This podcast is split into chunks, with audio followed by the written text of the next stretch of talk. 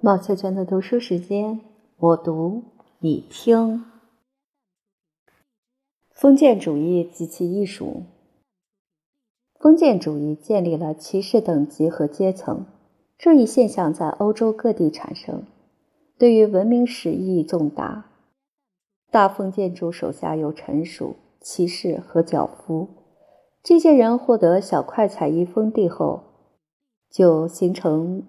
一大批小地主，他们与大封建主一道，构成一个封建军事社会。他们惯于发号施令，整日骑马狩猎。封建社会根据自己的需要，发展起与教会和教育体系相对的文化。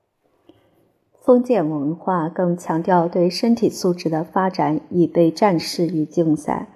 对妇女带有夸张意味的尊重和对物质享乐的追求，中古骑士制度与古希腊的贵族军事生活存在某种类似，但中古的贵族因基督教的统一力量而具有特殊的国际气质，不同于希腊人独立的城邦意识，国际间的基督教兄弟要团结一致，休戚与共。这种意识在十字军各个基督教国家的骑士社团为反对伊斯兰联合起来成为一个整体中昭然可见。骑士等级制度的存在使十字军的产生成为可能，十字军反过来又加强骑士体系的地位，为之增光添彩。法兰西和日耳曼的军队驻扎在圣地巴勒斯坦。日耳曼人住在意大利和南方，因此武装军队的原始意图——保卫国家，便成为幻影。长期处于战士的半宗教气氛中，令身着甲胄的骑士和他的坐骑具有某种浪漫的特征，使之变成基督教坚韧不拔、品格高贵的象征。爱情诗歌与音乐。以及宫廷史诗都是武士的特殊创造，可以说是外在的社会组织引发了一种具有原创特征的文化和文明的兴起。在这种国际化社会中，战争英雄主义和彬彬有礼的新形式开始出现。不仅朋友间讲究礼节，敌我间也遵守规矩。尊礼守节是骑士的神圣职责。他们的英雄主义现在与民族荣誉和忠诚所需的战士无关。举止行为的高贵体面成了军事的新美德。理想化的女性逐渐占据骑士诗歌的中心。骑士与女性之间的关系也进行新的调整。圣战、欢宴、比赛。同仇敌忾，抵抗伊斯兰统一的基督教思想，所有这些引发了一种新艺术的产生，其中对真实可信的严肃要求被降至背景，通过东方交流得来的幻想因素与西方无形的宗教理想相结合，为新艺术的发展准备了最适宜的温床。法兰西首先品尝到了这种新艺术的果实。骑士社会的体验在抒情主义中立即找到了表现途径，文词表现的抒情性非常强烈，以致史诗都具备了抒情的基础。随着吟唱诗人的诗歌，刀剑的王国转向爱恋和柔情的王国，从而导致人们道德和习俗的变化。新的文学引入雅致的趣趣味与对贞操的尊重。身着甲胄的骑士不再用暴力征服情人，而是站在他的窗下演唱情歌。文雅和优美的趣味获得凯旋，这是所谓的黑暗时代最伟大的成就之一。其实这一时期应有资格被冠以文艺复兴的名称，因为除了浪漫情感原则的变化。还可观察到古典文学的复兴。十二世纪末，人们对古典文学的理解和鉴赏之全面，完全可与几个世纪以后享有那项骄傲称号的时代相比。另一个显著的文艺复兴特征是，这时重新发现了古人倍加珍视的生活与爱情的快乐和愉悦。当然，这并不是说在骑士歌颂爱情之前，人类的热情一直封闭在黑暗的地牢里。爱情歌曲门类各异，音响色彩变化多端，从羞怯的仰慕、笨拙的表白，到充满欲火的大胆抒发，应有尽有。英雄性的、历险式的，以及有关爱情的史诗与有关圣徒事迹的史诗同时并存。这些写作诗歌、演唱歌曲的骑士，一定与教会中博学虔诚的教士形成某种竞争态势。宫廷爱情在整个时代占据支配地位，它的规则不仅强烈的影响艺术，而且对处于上升阶段的社会阶层的日常生活构成冲击。新型抒情艺术所隶属的文化运动，决定了它的强项和短处。其优势在于它的艺术源泉，因为贵族阶层相对发达的社会生活拥有一种统治的和广泛传播的文化。其弱点源自这一社会传统的习俗的限制。诗歌被局限在内在深奥的框架中，对任何体验和观念都采取一般化的共向态度。象征、拟人和类型是这种艺术的表现手段。尽管如此，即使体现类型，它仍常常企及真正立体般的境界。人类重大的情感危机难得在这个时期的艺术中得到表现。爱情本身并不是一种情投意合的热情体验，它的主体不是任何具体个人。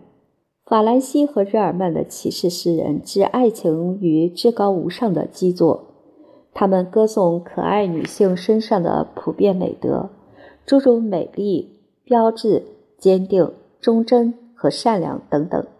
它与任何其他女性相比，完美仅是程度上的差别，而非性质上的差异。普遍理想的尺度恒久不变，完美是可以度量的。起初。吟唱诗人有关爱情的观念包括两个彼此独立的情感领域，其一是感官性的炽热燃烧的激情，仅把女性视作亟待满足的欲望对象；其二是道德性的贞洁的爱情伦理，主要将女性看作不可企及的淑女。对第一批吟唱诗人而言，两种概念都存在，但随后通过宗教的影响。将爱视为伦理力量的情感，替代了源自格里亚德和其他吟唱诗人的歌曲中的色欲笔调。圣波尼菲性情热烈，为使基督教更为纯净不遗余力。他认为，爱就是超越生理实体层面的，令上帝感到欢愉的爱情。为了保留这份爱，我们恳求上帝。自这种观念的原始宗教源头开始，它经历了各种变形。一方面，骑士诗歌发展成隐蔽的玛利亚颂歌；另一方面，爱的渴望变成荣誉激情的动力。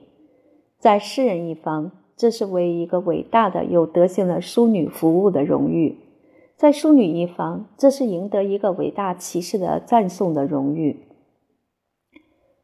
普罗旺斯吟唱诗人称寻觅歌曲的艺术为愉悦的科学，但是真正深刻和伟大的艺术绝不仅仅是愉悦的科学。我们必须承认，国际骑士传统的生活观与艺术信条与我们认为他们所具有的超验世界观尚有距离。如前所说，爱情的真正表达，不论对于吟唱诗人还是恋诗歌手。都非常罕见。虽然法兰西和日耳曼的骑士诗人歌颂爱情，将爱情置于其他感情之上，但这一时期最伟大的爱情史诗《特里斯坦与伊索尔德》，其作者并不是真正世袭的骑士，而是吟唱诗人托马与斯特拉斯堡的恋歌歌手高特弗里特。然而，甚至连特里斯坦和伊索尔德似乎都无法表达强烈的世俗之爱，直到爱情药酒使他们激动起来，获得了贵族的中庸节制、鞭长莫及的内在激情。从这一角度观察，就可以理解。为何骑士艺术和文明在极大促进了诗歌和音乐的发展之后，却从历史上消失了，将自己的地盘拱手让给正在成长的中产阶级文明？在市民诗人粗糙和笨拙的手中，骑士艺术精雕细琢的诗句与旋律无法交好运，但是他们的工作在文明化的西方唤醒诗歌与艺术。已经大功告成，甚至在最后一位吟唱诗人消失之后很久，骑士艺术依然在开花结果。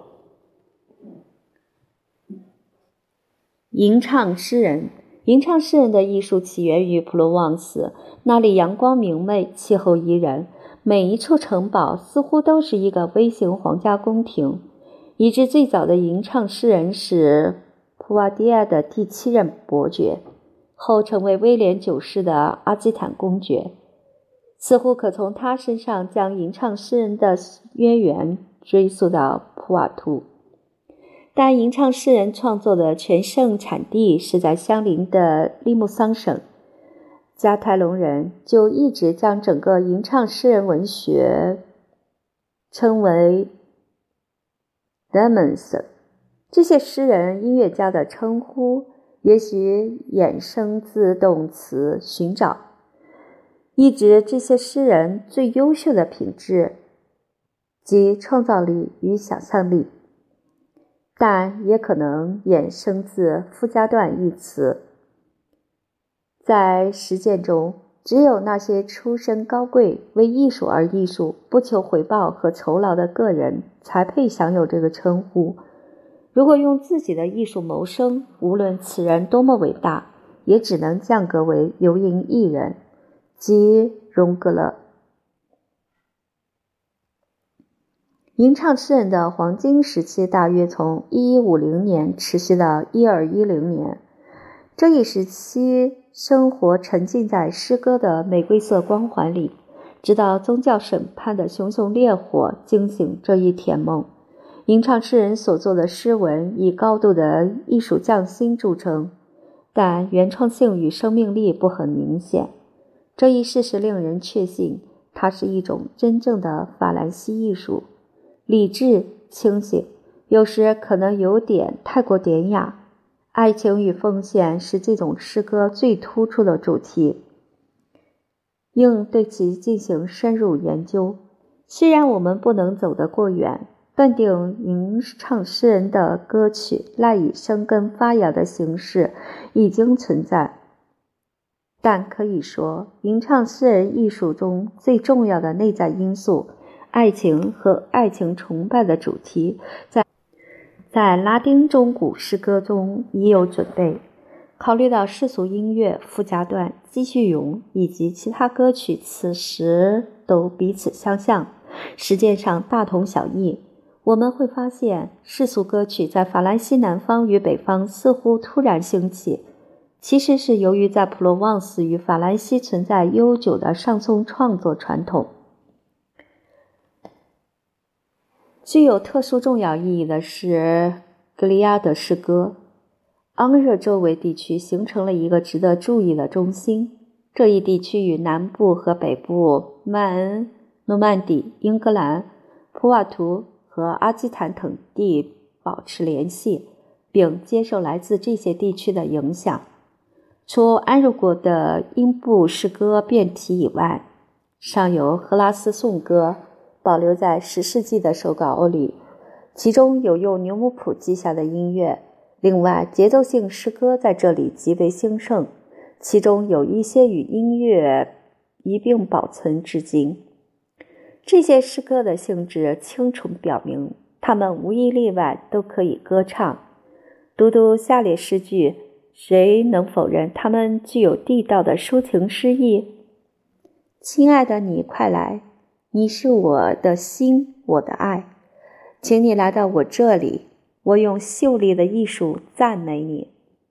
或者看看下面这一首格里亚的歌曲，其文雅中的放肆，是不是反映出一丝现代诗歌的精神？我要在酒馆里与死会面，捕捉死的气息，酒杯放在我唇边，瞧瞧我的脸。天使合唱，也许说：“亲爱的主，发发慈悲，赐予这个醉鬼以体面。”我们的结论是：吟唱诗人艺术的源泉主要有二：基督教世界的音乐与思想表现在记叙咏、附加段、赞美诗和连祷文中；流浪诗人的世俗歌曲，其代表是格里亚德。两种来源都在某种程度上受到欧维德和类似的影响，而我们不得不一再说明，古典诗歌在这个被人误解的充满活力的时期中并没有死亡。与两种来源相对应，存在两种爱情的观念：爱情作为感官的欲望和爱情作为伦理的勇气。在吟唱诗人的诗歌中，两者并未达成和解。感官方向的代表是威廉九世、塞卡蒙与贝尔纳。超验方面最为典型，大多数骑士诗人都属此类。特别值得一提的是马克布鲁和茹弗莱吕德尔。吟唱诗人未能把这些意志的因素捏在一起。这一任务有待练诗歌手来完成，尽管是在较低的层面上。于是，吟唱诗人所歌唱的主要是温文尔雅的宫廷爱情，一种对庶民百姓来说几乎无法理解的抽象情愫。这些宫廷音乐家、诗人的艺术极尽学究与晦涩之能事，他们称自己写作的题材类型为封闭诗歌。即一种对于缺乏经验的人而言是大门紧闭的艺术。然而，专家式的处理，使用的材料却仍旧保持了通俗来源的新鲜生动。这种高度发达的艺术品质说明，这些爱情歌曲所表现的主体实际上是一个假想人物，他美丽的躯体中跳动着一颗高贵和傲慢的灵魂。要他屈尊接受诗人的求爱，并不容易。对于女性德行的敬仰，赋予这种诗歌以特别的调子，也说明这种诗歌最终的导向是哲学式的、柏拉图式的。它变得越来越抽象，最后朝向宗教的境界。对女性的膜拜导致神的女性化倾向，童贞女成了所有德行的源泉。研究学者所收集到的这一时期的歌曲已达两千六百余首，旋律二百五十多首，吟唱诗人四百多人，其中应提到的有茹弗莱·吕德尔、佩莱维达尔、雷伯德·沃克拉斯、福尔盖德·马赛、贝特朗德·伯恩和格塞姆·法迪。爱情歌曲的杰出诗人贝尔纳德·旺特尔多尔和政治歌曲最重要的诗人贝特朗德·伯恩，受到强大的西部王国的恩宠，服务于金雀花王朝的亨利二世和阿基坦的埃莱诺。法兰西南部的抒情诗歌到达相对发达的阶段后。罗瓦尔河以北的吟唱诗人才开始创作第一批歌曲。一一四七年的十字军东征将北方和南方的贵族聚集在一起，其中有许多人曾多次访问埃莱诺两个女儿的宫廷。各个行省之间有了另外的接触。两个女儿，一位是玛丽，另一位是爱丽丝，分别嫁给桑巴尼的亨利一世。与布鲁瓦的蒂博，在南北方两个艺术活动区域之间的文化交流上扮演了重要角色。许许多多流浪的荣格勒在北方的城堡中找到职位，他们的北方同道又浪迹到南方。北方的诗人、音乐家似乎比南方的吟唱诗人较少受到宗教因素的影响，但从音乐的角度看，两者的艺术之间没有根本差别。我们可以放心地说，他们之间的差异仅仅在语言上。南方吟唱诗人用奥克语，北方吟唱诗人用奥伊语。北方人的诗歌比南方吟唱诗人的晦涩复杂，很大一部分是武功歌史诗。有几部手稿保存了北方骑士诗人的诗歌和音乐，总计有四千余首诗歌和一千四百首旋律。北方吟唱诗人的代表人物有卡内德·贝顿、布隆代尔德、内斯莱、加塞·布吕兰、蒂博、吉莱伯德·贝内维莱、克兰缪塞、格迭德·苏瓦尼斯以及亚当·德拉阿莱。我们在后面将对这位绰号叫阿拉斯的驼背的诗人进行进一步的讨论。他代表着精致而冰冷的北方吟唱艺术达到的最高成就。骑士抒情艺术的其他方面，中世纪称叙事歌为叙事上颂，这个词说明它带有史诗特征。然而，如前所言，抒情诗是所有吟唱诗人艺术的基础。武功歌早些原始的准押韵后被严格的谐韵替代，这就是明证。北方吟唱诗人所作的武功歌都是史诗篇，长度从一千行到两千行不等。这些诗篇以连篇方式组合。以一个伟大人物如查理曼为中心，描写对整个民族都具有重要意义的历史事件。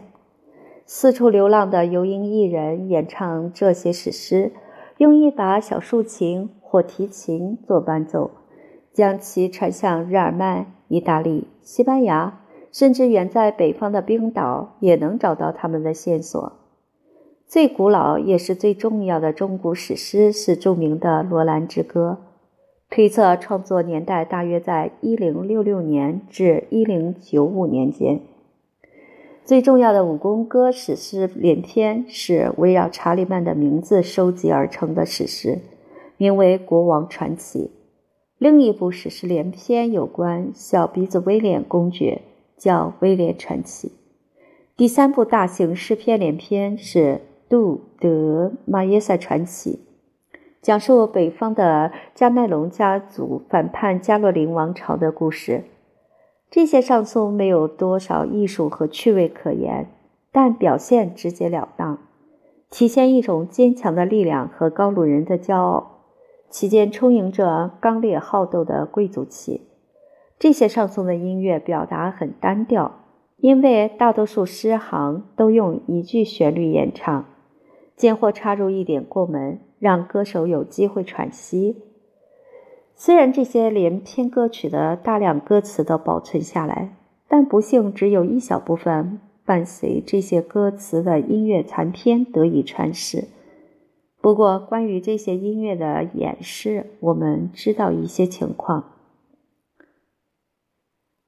短小的诗节后有一个附属的收束室。人们觉得他的构思比正式的武功歌史诗更富艺术性。后来在纺织歌中运用十分普遍。纺织歌的旋律常常以短小的独立叠歌收尾。这种收束式的性质说明，在此我们面对的是一种格里高利的衍生现象。因为这些叠歌很可能是模仿《哈利路亚》或《小荣耀颂》而成，《小荣耀颂》的最后两个词被缩减，只采用这两个词中的六个元音。这个公式常常用于只为《荣耀颂》的附加段。离开武功歌史诗之后。我们要讨论的是一大批各式各样的歌曲，因为爱情并不是骑士诗歌的唯一主题。讽喻诗中，诗人的吟唱对象不是淑女，而是王子或君主；还有赞美诗，或是具有讽刺意味的谴责歌。各种十字军歌曲和痛悼英雄之死的呜咽歌也属同一范畴。赖歌是一种简单的抒情歌曲，原先由布列塔尼的竖琴手演唱，后来指上颂中较长的引导性叙述。另一方面，恋诗歌手虽导源于法语赖歌，但从充斥这种诗歌的宗教笔赋来看，它与继续咏更为接近。赖歌由很多部分组成，每一个部分再分成很多不相等的诗节。整个诗歌从头至尾都配有音乐，除非出现两个相同的半诗结构。结构。此时两者使用相同的旋律。赖歌的进一步发展导致出现另一种歌曲，基于带变化音部的。半诗节结构，这也给旋律带来类似的变化。十三世纪，这种赖歌为德斯克歌体。塔楼更夫歌是恋诗歌手特别喜欢的一个品种，他们称之为黎明歌。这种歌曲警告情人，即将来到的黎明会威胁他们的安全。德文的集子中收有上百首黎明歌。而法语诗歌中的例子要少得多。另一种受欢迎的上颂变体是田园恋曲，主题是遭到拒绝的骑士企图侮辱牧羊女的故事。起初，骑士诗人的田园恋曲较为拘谨和晦涩，后来由于中产阶级诗歌和游吟艺人的逐步影响，田园恋曲在结尾常常写到奸污。随着，丈夫或情人或一群被激怒的农夫抓住骑士，将他痛打一顿。荣格勒唱着上松走遍各地，用提琴做伴奏，但上松也可有伴舞。角色分派给多人，这种上松中就会出现生动的对话性模仿戏剧。中古舞蹈也许既没有。古代舞蹈那种表现力无限丰富的优雅举止和深思熟虑的形体姿态，也不具备现代舞蹈的成熟风格与完善技巧。这时的舞蹈相当笨拙单调，但它与诗歌和音乐的紧密联系是无可否认的，其重要性几乎可与古希腊歌舞剧场中的诗乐舞共同起相比。整个中世纪和文艺复兴时期，对舞蹈的爱好具有广泛基础，深深扎根于社会各个阶层。组歌形式最早的目的就是为舞蹈伴奏。叙事歌、埃斯坦比耶、回旋诗，这里仅仅只提几种舞曲类型的歌曲与上颂，都具有简单的舞蹈节奏乐句，往往由一个歌手演唱。随后是合唱队演唱与歌舞的叠歌。随后的时期，聪明的艺术家丰富了这些简单的形式，使之更趋复杂。埃斯坦毕耶应予以特别注意，因为它是最古老的纯器乐形式之一。古普罗旺斯语意为用脚蹬、踩。踏，顾名思义，这种舞蹈的性格不言而喻。第一次提及这些上松的是格罗凯尔，他为权宜之辩，在拉丁文中称之为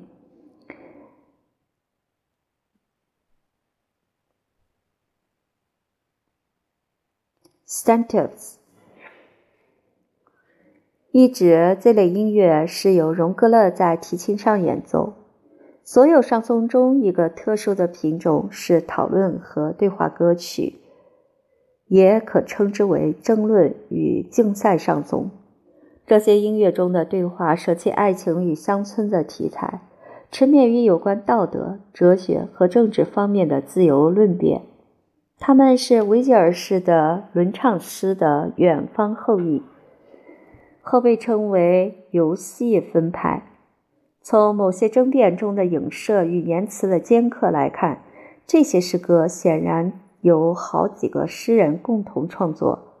这种游戏分派常常就一个讨论的题目提供几种相互冲突的解答。某个歌手选择其中一个答案。另一个进行反驳，正如让卢瓦所言，这种诗歌显然属于一个不再认真看待理想观念的特别时期，从而预示有理想所支持的诗歌即将衰落。虽然这种诗歌预示了宫廷艺术的衰落，但我们将看到这些对话对抒情戏剧的兴起会具有多么大的作用。这里必须提及亚当·德拉阿莱的罗宾和玛丽昂的嬉戏。这位阿拉斯的驼背，并不像他的前辈那样是一位骑士吟唱诗人，而是一位上升的中产阶级精神的代表。中产阶级的抒情性常常转向讽刺，这种倾向导致喜剧的出现。这种艺术不是别的。正是抒情诗歌与讽刺混合后产生的戏剧形式。这一运动在亚当作品中达到巅峰。像这时大多数杰出的诗人一样，他也是多才多艺的音乐家。亚当创作了大量抒情诗、上松和游戏诗，模拟普罗旺斯原型的仿作。到晚年，他笔锋一转。开始写作优雅的诗句，这标志着具有喜剧风味的现代戏剧艺术的开端。罗宾和玛丽昂的嬉戏是现存最早的世俗题材的法语戏剧，他的对话依靠叠歌来进行变化，这在通俗歌曲中已很风行。这些旋律有些是简单的民歌，包括古老的通俗上俗。罗宾欢欣雀跃，与同时代艺术音乐的旋律创作相比，这些旋律更为自然，质量更高。有时，这部小小的杰作被冠以“第一部喜歌剧”的称号。有的批评家认为这种说法太离谱，其实不然。虽然考虑到“喜歌剧”一词在英语中的含混意义。音乐小戏一词，以及德文的歌唱剧所指的意思可能更合适。我们这里所讨论的并不是一个孤立的现象，因为有好几出这一时期的游戏留存至今。这些音乐小戏极受欢迎，甚至在亚当去世一百年以后，编年史书中仍会提到罗宾和玛丽昂的嬉戏。还在演出。游吟艺人，同时精通诗歌和音乐的创造，这种复合性才能常常难以保持完美的平衡。尽管有些吟唱诗人是有经验的诗人和有才能的作曲家，但仍依靠他人的帮助。特别需要一些日常职业，就是演奏和改编音乐的人。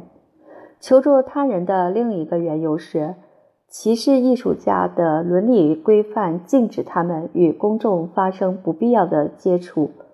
如果骑士是个能干的作曲家，但演唱能力较差，通常他会求助于一个歌手。如果他作曲和演奏都不够格，就会招来一个琴手。这两种艺人都属于巡游音乐家。中世纪晚期和近代以来，称他们为游吟艺人。在吟唱诗人的时代，他们被称作荣格勒。荣格勒有悠远的过去，比吟唱诗人出现早千年以上。巡游艺人的起源可追溯到古罗马时代。他们的文学知识和音乐才干让人窥到古代的公众戏剧演出和其他节庆的残余痕迹。滑稽演员与杂耍艺人跟随四处征战的罗马军团，随着罗马文明的传播，到处可见他们的身影。在早期教父时期和中世纪早期，这些人依然活跃，但对于教会而言，他们的记忆和传统。过于生动地反映了异教的过去，令教会很不舒服，因而大多数编年史家与前进的著述家便对他们视而不见。我们有关中世纪早期的游吟艺人的信息完全是否定性的，即我们所读到的东西都是反对他们的教规和训令。荣格勒和游吟艺人在整个中世纪里几乎是不可或缺的。他们出现在宫廷节日和最有地位的显贵城堡中，但有证据表明，他们也出现在市民阶层喧闹的节庆中，出现在比赛和上午集会中。此外，他们也愿意为乡村婚礼提供音乐。他们积极参与宗教戏剧的演出。除了歌唱和奏琴之外，还背诵传奇、表演杂技和魔术绝招。他们从一个村庄走到另一个城镇，见多识广，用他们的故事传闻吸引人们的关注。因此，可以说他们发挥了相当于现代报纸的功能。然而，无论他们多么不可或缺，整个中世纪里都遭到轻视。这幅自相矛盾的图景无疑令人费解，但懂得禁令出自教会，就会明白一切。自早期教父的时代开始，以及后来在吕克尼改革时期，教会都将游吟艺人对生活和快乐发自本能的真挚热爱当作人类精神利益的危险大敌。可怜的提琴手如同癫痫病人、梦游人。以及巫师一样，被禁止参加圣体和圣礼仪式。但是，尽管遭到排斥和鄙视，他们进行了顽强的斗争。我们知道，后来甚至也允许女荣格勒参加公众表演。教会的显要人物在家中豢养荣格勒，王子和贵族在城堡中为他们提供膳宿。甚至隐修院有时也在礼拜中雇佣他们。看似奇怪的是，有充分证据证明，每当教会会议召开，大量荣格勒就会在当地聚集。康斯坦茨会议期间，有报道说，大约五百名荣格勒汇集到这座城市。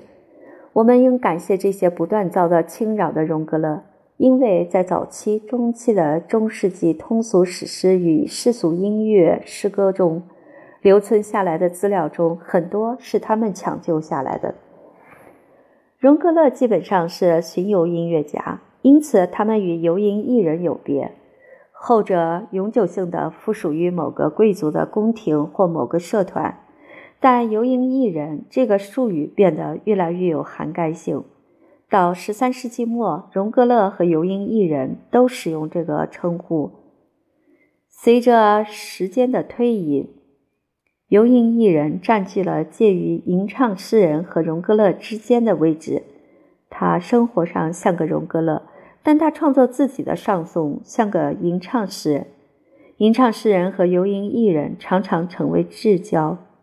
有关诗心王查理和他最喜欢的游吟艺人布伦戴尔德内斯莱的美丽传奇就是明证。传奇说，狮心王在1193年被奥地利公爵利奥波德抓获入狱。布伦戴尔在日耳曼四处探寻，终于找到了国王所在。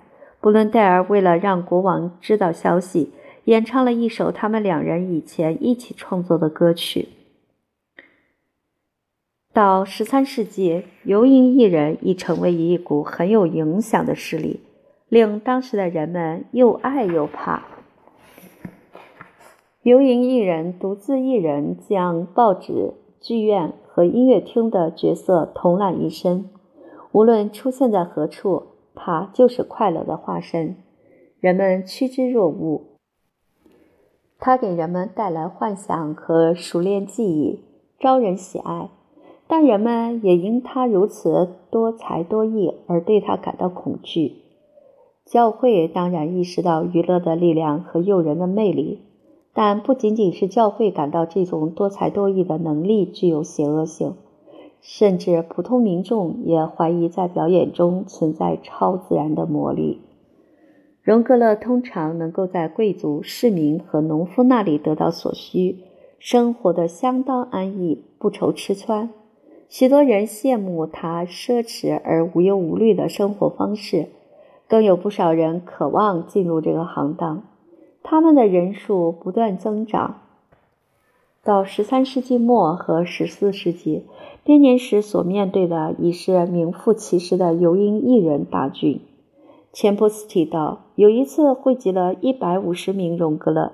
意大利的编年史书说。节庆集会时，会有上千名游吟艺人汇集一处。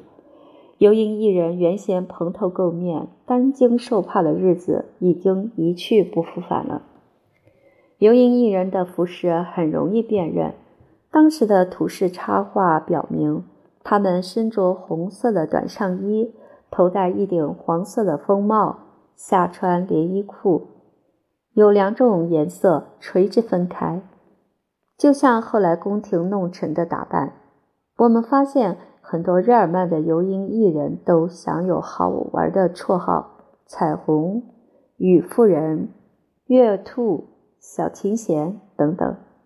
有些绰号源自故乡，另有一些是他们自己起的，很有幽默感，反映出对生活的全然否定与鄙视。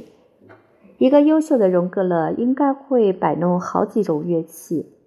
根据传奇故事和其他的叙事诗歌，他们常常使用的乐器数量令人叹服。但他们最主要的乐器是提琴。这种乐器的弯弓特别适合演奏持续低音。提琴上持续演奏长音符，同时歌手进行吟诵。游吟艺人不仅是十世纪至十三世纪最主要的世俗音乐活跃分子，也是这一时期通俗韵文最活跃的诗人。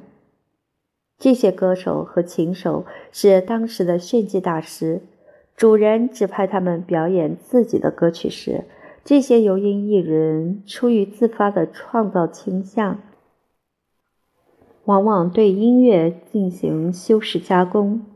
程度各自不同，但有时修饰的比例非常大，以致无法辨认原来的旋律。好几位吟唱诗人曾警告手下的游吟艺人，不要对自己的歌曲进行歪曲。法语的贵族抒情诗歌之所以在旋律上远比德语的恋诗歌手丰富，一定与游吟艺人这种强烈的音乐创造能动性有关。在恋诗歌手的艺术中，诗人与音乐家的结合是常规，从而使游吟艺人的独立活动受到限制。骑士艺术的衰落，如前所述，吟唱诗人的艺术是一种很贵族化的艺术类型，人称礼诗，但它又不是通常认为的那样。完完全全属于贵族。最后一段时期内，随着中产阶级的商业和工业社会的兴起，财富分布更加广泛，骑士艺术开始衰落。皮卡蒂和阿图瓦等地人口众多的大城市，参与了文学运动的发展，促使吟唱诗人的诗歌扩展到民众中去。市民组织行会。建立诗歌学校，创作了数量惊人的诗歌、寓言、道德和讽喻格言以及上颂。新兴的中产阶级具有典型的共识趣味，他们开始模仿封建领主的举止习俗。请注意，正是通过游吟艺人演唱各自主人的高尚美德，才将这些贵族的名声传遍四方。市民也开始雇佣自己的吟唱诗人和游吟艺人，其中最伟大的一位是吕特伯夫，他是一个名副其实的十三世纪的弗朗索瓦·威龙，也是中世纪里第一位真正主观的法兰西抒情诗人，个性突出，见解独立。中产阶级精神的侵入在文学艺术的各个领域中都很明显。分为两大部分的伟大史诗《玫瑰传奇》就是最好的例证。第一部分是雅致的宫廷式叙事史诗，由基约姆·德·罗里斯作于一二三零年左右。约四十年后，让·德·莫恩写作这一部史诗的第二部分。后者笔下单调的韵文几乎完全没有宫廷的文雅之气，在他沉重的手中，玫瑰的花瓣开始凋零。一种关心世界大千万象的倾向说明，出现了另外一种影响——经院哲学。大学是他的发源地。随着中产阶级抒情艺术的稳步成长，普罗旺斯的诗歌迅速衰落。一个原因是宫廷诗歌在最后的阶段中。节奏组合越来越完善和精巧，复杂性也越来越深。另一个原因是教会的纠缠，教会对吟唱诗人与异端表现的联系紧追不舍。这种艺术于是从感官性的凡俗世界缓慢转向道德的和前进的题材。对贵妇人的崇拜变成对圣母的崇拜，而圣母也很快变成一种概念。一种抽象。特鲁兹建立的宗教法庭，以及由圣多明武建立的印修饰规则，主张道德上的严格戒律，因而致命地打击了世俗诗歌与音乐。自此，如果想要追踪诗歌与音乐的命运，我们的眼光必须转向意大利。